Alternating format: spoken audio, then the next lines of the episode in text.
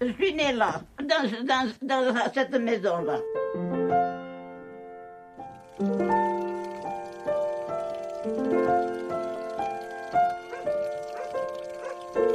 Je m'appelle Sophie Loridon, donc euh, je suis réalisatrice. Je travaille avec euh, la société de production Cinédia basée à Grenoble et euh, je, je, réalise euh, des films institu institutionnels depuis plusieurs années, mais j'essaie de développer du documentaire depuis quand même cinq ans et je fais aussi beaucoup de films sur la mémoire en fait euh, parce que ça m'intéresse et je fais ça de manière bénévole. Ça n'a pas bien changé, hein? Et puis ça me, fait, ça me fait de la peine quand je vois tout ça parce que ça me rappelle trop mon lieu. Oh ma Lucie, pleure pas. Regarde. Ever catch yourself eating the same flavorless dinner three days in a row? Dreaming of something better? Well, HelloFresh is your guilt-free dream come true, baby. It's me, Kiki Palmer. Let's wake up those taste buds with hot, juicy pecan-crusted chicken or garlic butter shrimp scampi. Mm. Hello Fresh. Stop dreaming of all the delicious possibilities and dig in at HelloFresh.com. Let's get this dinner party started.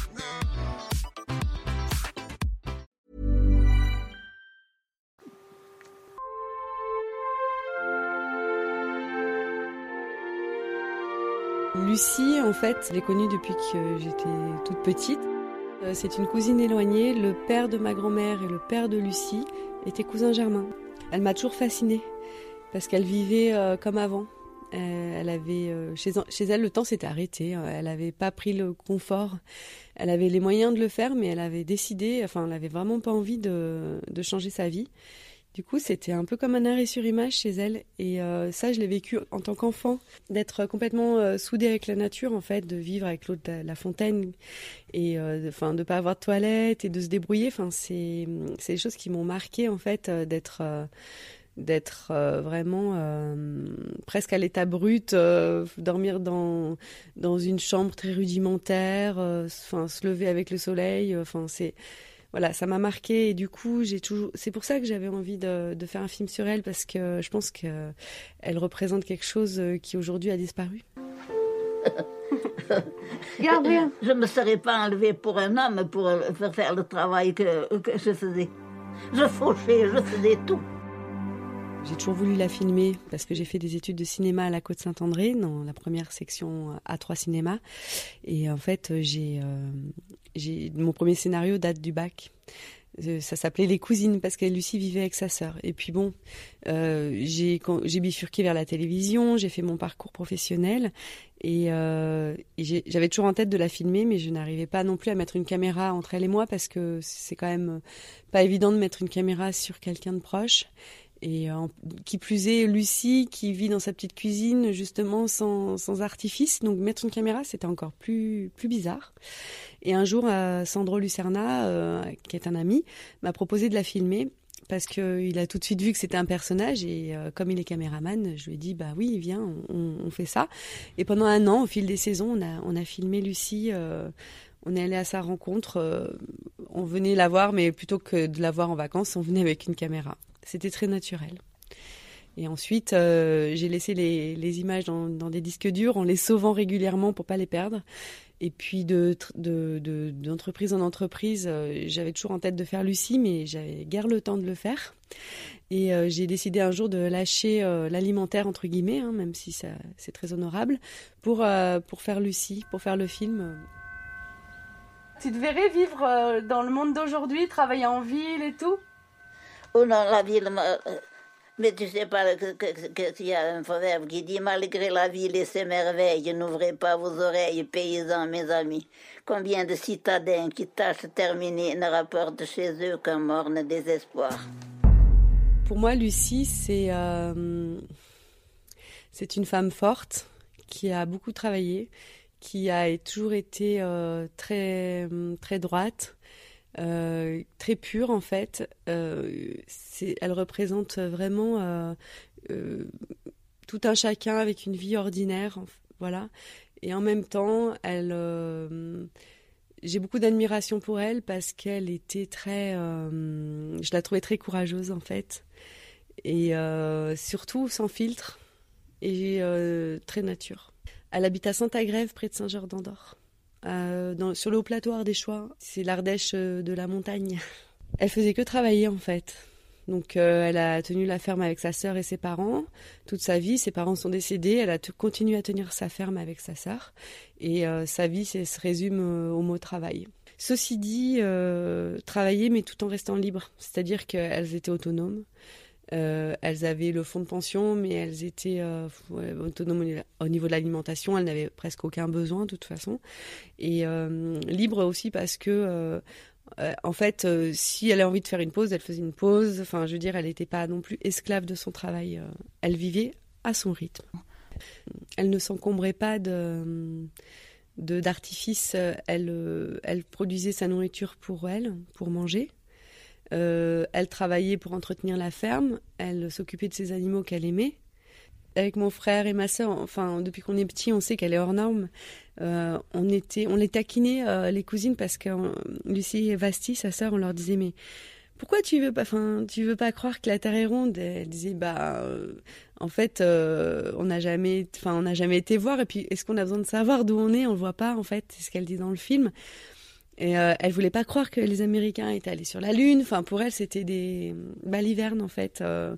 et puis en réalité, elle s'en fichait complètement, surtout. Mais depuis, enfin, nous, on était déjà plongés dans cette société de modernisation dans les années 80, alors que euh, pas du tout. elles étaient complètement sur une autre planète en fait. Ou alors c'est nous qui étions sur une autre planète en fait. Mais pour de notre point de vue, elle était sur une autre planète. C'est bien cette nuit qu'on change d'heure. Ma foi, oui, c'est formidable. c'est un merdant. Oh là Ils sont énervants avec le changement d'heure. On ne sait pas où l'on en est les premiers jours. faut avancer heure. Et non, tu dois avancer. tu, comme, tu es bien comme moi. tiens. J'y ai réfléchi, je sais pas combien de fois avec ça. Attends, non, demain. Là, cette nuit, il faut changer l'heure Oui, alors, au lieu d'être 3 heures, il sera que 2 heures, puis. Tu te lèveras à 10 heures, comme d'habitude, et ça sera 9 euh, heures, en fait. Mais ça sera 10 heures Oui, mais elle, elle, va pas pouvoir changer son horloge. Eh ben, on peut lui faire ce soir avant d'aller dormir. Tu veux pas que maman, elle te règle l'horloge? Mais c'est pas le moment, Demain. Quand je me suis lancée dans cette aventure-là, je me suis dit enfin, j'attrape euh, Lucie dans, ma caméra pour la garder pour toujours. Et j'étais trop contente parce qu'à chaque fois qu'on avait fini un tournage, je me disais ah mais oh, j'ai tout ça la, sur la cassette, parce que c'était des petites cassettes. C'est trop bien, je l'ai sauvé en fait. J'avais cette impression d'avoir sauvé, sa mémoire. Et euh, c'est mon fils euh, qui me disait ça. Il me disait, mais maman, euh, tu te rends compte que c'est vraiment pas la plus proche de notre famille, dans les quatre grands-parents que tu as eus et ça, mais c'est elle qui est le plus bel hommage. Je dis, bah ouais, c'est vrai ce que tu dis, parce qu'en fait, elle le dit dans le film, et je suis la dernière de ma famille. Mais euh, finalement, c'est elle qui, quelque part, qui est immortalisée, parce que le film, ben, avec la notoriété, il, rentre dans, les, dans, un patrimoine culturel. Et, euh, je suis, juste pour ça, je suis trop contente de. J'étais contente de la filmer et de me dire, ben, je rends hommage et. Euh, et que voilà cette sensation de l'immortaliser en fait. J'ai mis dix ans avant de me mettre au montage parce que pour plusieurs raisons déjà d'une part de faire de se mettre dans le documentaire c'est un, un, engagement assez lourd parce que ça veut dire qu'il faut avoir beaucoup de temps et ça veut dire qu'il fallait que je lâche mon travail alimentaire et j'avais pas dans ma vie personnelle les moyens de le faire. Euh, deuxième raison, c'est que Lucie est décédée, que la maison est abandonnée. C'était triste un peu. Enfin, j'arrivais, j'ai pas fait, spécialement. Enfin, fallait que ça repose. Et puis, euh, ce qui a fait le déclic, en fait, pour que dix ans après je fasse le film, c'est que j'arrive à une situation professionnelle où j'ai assis des, choses. On a développé Cinédia, on a des bonnes bases, et aussi, euh, la maison est réhabitée à plein temps. Et là, je rencontre les nouveaux propriétaires et je me dis, mais ils avaient l'air déjà d'aimer Lucie alors qu'ils ne l'avaient jamais rencontrée. Et j'avais envie de leur partager, euh, Lucie, faire partager qui était Lucie. Et c'est là que j'ai eu les déclics, on est devenus amis et j'ai fait le, fait le film. Et il se trouve que le, propriétaire est compositeur. Et je me suis dit, c'est un signe, euh, je cherche un, de toute façon, je cherche un, un artiste pour faire la musique du film. Et euh, lui, il est compositeur, donc il faut que je fonce. En fait, il a vu la première maquette, il a dit, je fonce. Trop bien. Et voilà, il a fait une très belle bande originale et, et je trouve que c'était le moment parce que ça devait être le moment parce que peut-être qu'aussi dix ans après ça parle encore plus qu'il y a dix ans. Le fait que ça soit vraiment une histoire d'amour entre elle et moi parce qu'on s'aime, et eh ben ça parle à tout le monde puisque tout le monde aime une grand-mère ou une grande-tante ou sa maman. Enfin, il y, a ce rapport familial qui est hyper universel en fait, je pense. Elle tombe sans bruit, tourbillonne et discrète. Flocon après flocon, timidement s'arrête sur les monts, sur les toits, sur les arbres transis, sur le haut qui résiste et le genêt qui ploie, sur les temps solitaires où son aile se noie.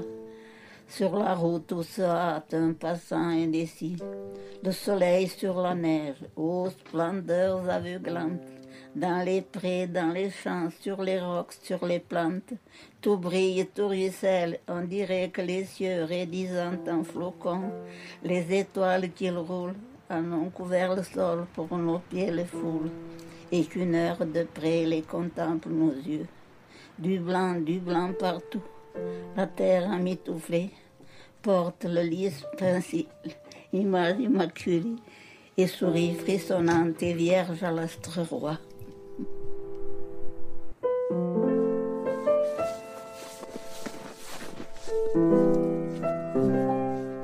Elle, souffrait beaucoup de la solitude euh, parce que sa sœur est décédée en 2002, Vasti.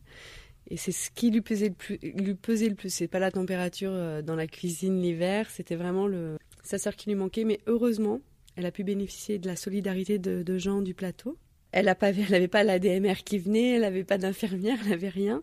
Le docteur qui a 90 ans euh, allait encore la soigner, docteur Hert, genre en hommage parce que lui, c'est un sacré docteur mais elle n'avait pas euh, voilà, tout le système social, les plats au repas, rien.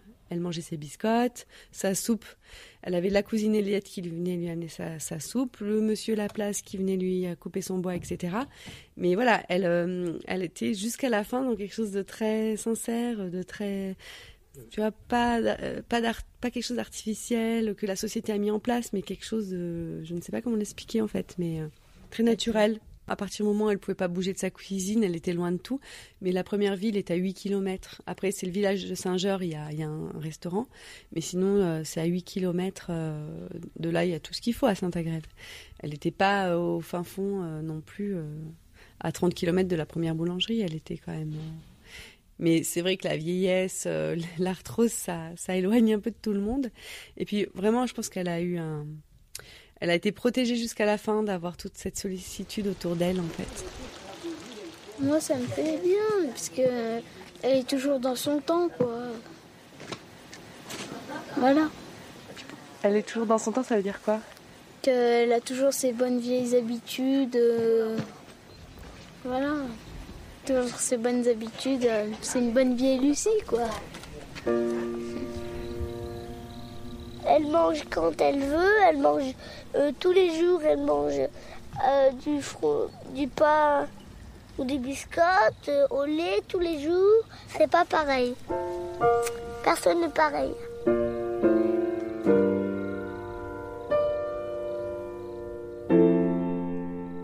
On a essayé en fait de lui trouver une petite maison de plein pied ou quelque chose plus commode, euh, comme, elle, comme, comme disent les, les des choix commodes. Mais en fait, elle a jamais voulu partir de chez elle. Mais c'est vrai que je le dis pas parce que j'ai pas envie non plus de rentrer dans le pathétique. Mais en gros, elle s'est fait quand même agresser euh, chez elle. Donc elle a été ligotée à sa chaise. Euh, il y a des gens, euh, même pas, enfin des, des, jeunes, hein, enfin des jeunes, même pas si jeunes que ça, mais des gens du pays qui sont venus l'agresser. C'était avant quelques quelques temps avant sa mort en fait. Elle s'est faite agresser. Et en fait, ils voulaient, les gens pensaient que dans les murs il y avait des, des, lingots d'or ou des liasses et tout. Et, et c'est souvent que les maisons comme ça se font dépouiller. Euh, ils ont dû prendre quelques centaines d'euros et puis ils sont repartis. Hein, on se doute bien qu'une mamie de 92 ans euh, va pas retirer euh, forcément du liquide chez elle. Voilà, donc ils sont repartis et elle a été hébergée pendant trois mois chez, Eliette qui, s'occupait beaucoup d'elle. Je la remercie encore. Elle a jamais voulu retourner dans une autre maison. Elle a voulu vraiment entrer chez elle. Mais elle avait vraiment la foi, une foi inébranlable et, et je sais pas, c'est, elle avait pas peur de retourner chez elle, quoi.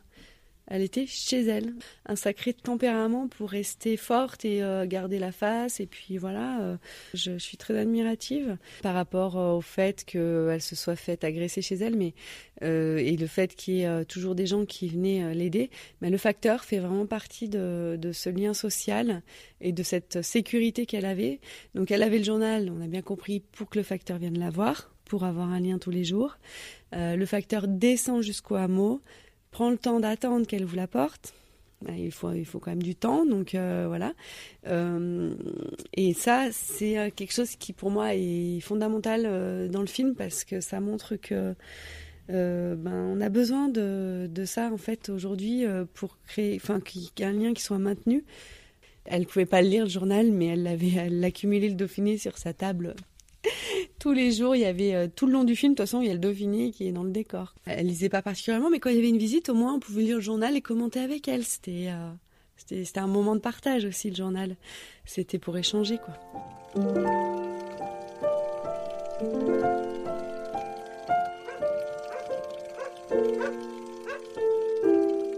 Par rapport à ses amoureux. Alors ça, ça nous a fait toujours, ça nous a toujours fait rigoler qu'elle nous sorte les, photos de ses, amoureux. Euh, moi, j'aurais jamais pensé qu'elle avait eu des amoureux déjà. Euh, et puis quand euh, parce qu'elle me les avait déjà montré, j'avais juste demandé de refaire pour le film, mais elle m'avait déjà montré ses photos. Elle était quand même contente de montrer ses photos d'amoureux. Et j'arrive pas encore à savoir si elle est dans si euh, quelque part elle a un peu de tristesse, mais j'ai pas l'impression qu'elle elle accepte en fait. Elle est dans la résignation. Résignation. J'ai l'impression qu'elle accepte beaucoup. Euh, bah après moi le déluge quoi. Dans tous les cas, euh, le fait qu'elle garde les photos d'amoureux. ah oui, c'est vrai qu'elle aurait pu effectivement s'en séparer. Et mais c'est la vie qu'elle a pas eue en fait, la vie de femme et de mère et qui est resté dans une boîte euh, à cause de la guerre, à cause des parents certainement, à cause de, la chape euh, familiale et puis religieuse, hein, parce que elle était protestante.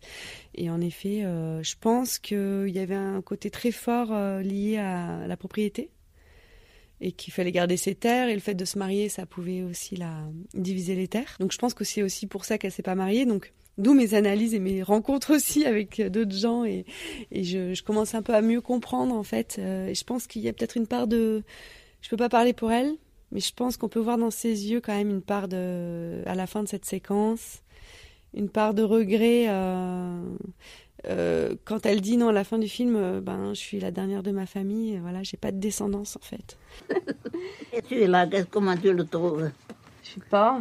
Son défaut, c'était qu'il était un petit rapia. T'as bien fait de pas l'épouser. L'avenir appartient à ceux qui se lèvent tôt. Moi, je sais pas ça. Moi, l'avenir, je le sais pas. Il y en a qu'un qui le sait. Elle disait tout le temps Dieu pour voir. Donc, euh, c'est un peu une là, quoi, en fait. Mais euh, pas toi. Art des choix. Et euh, oui, elle disait toujours ça. Et en fait, euh, elle s'en remettait toujours à Dieu, mais euh, pas pour se débarrasser des problèmes, mais parce qu'elle était vraiment croyante. Elle lisait la Bible, elle connaissait par cœur la Bible. Et puis, elle a été très marquée aussi par des choses petites, aussi, aussi par. c'est toute la culture aussi, voilà, familiale, mais je pense que c'était son pilier, en fait, vraiment. Lorsque j'étais ado, je me rappelle qu'il y a eu la foudre chez elles. Et euh, elles étaient à l'écurie toutes les deux. Et ça a explosé dans la cuisine. Donc tout son compteur, euh, tout était cramé, explosé, tout était par terre. Et tous les calendriers, parce qu'il y avait plusieurs euh, calendriers avec des paroles de la Bible, Dieu est mon rocher, Dieu est la lumière, quelque chose comme ça, des choses comme ça, le petit calendrier protestant, ça, ça n'avait pas bougé en fait elles avaient, elles avaient euh, bien remarqué parce que tout était tombé en fait. Et pas ça. si on n'a pas la foi, on n'a rien du tout. On a le cœur vide. Comment les arbres pousseraient? Comme s'il n'y avait pas une main qui, qui, soit plus puissante que ça et, invisible? Alors moi, je ne suis pas de leur avis de ceux qui ne croient pas. Ce, ce film, s'il existe dans, dans les têtes, c'est grâce aux médias locaux qui m'ont aidé parce que s'ils n'avaient pas fait d'article, j'aurais personne dans les salles. Et c'est le bouche à oreille en fait, c'est les gens qui ont vraiment euh, parlé du film, fallait le voir, fallait le voir. En fait, au début, je me suis dit bon, j'ai fait ce film, j'ai mis tout mon cœur, euh, j'ai travaillé avec des professionnels, il est bien. Je vais quand même le projeter en Ardèche. Et euh, déjà pour trouver les premières salles, ça a été euh, la croix et la bannière parce qu'il faut passer des tonnes de coups de fil. parce qu'en fait, chercher un cinéma, ça revient à peu près à chercher une aiguille dans une botte de foin. Quoi. C'est, ils sont sur sollicités et je leur rends hommage hein, parce qu'ils font un super travail. les cinémas RAEC, en plus, ils font ils font vivre le cinéma. Sans eux, il n'y aurait pas de pas de film. Ils font un super travail. Sauf que quand on arrive avec un film qui a pas de distributeur, qui a, qui a pas de, légitimité. C'est un peu dur, quoi. Je tiens à souligner, je suis trop contente de pouvoir le dire, que, que le film a été autofinancé et j'ai rien demandé à personne, donc je n'ai rien eu d'aucune institution et je n'ai rien eu d'aucun privé ou quoi. Et en fait, je me sens complètement libre. Je suis un peu exceptionnelle.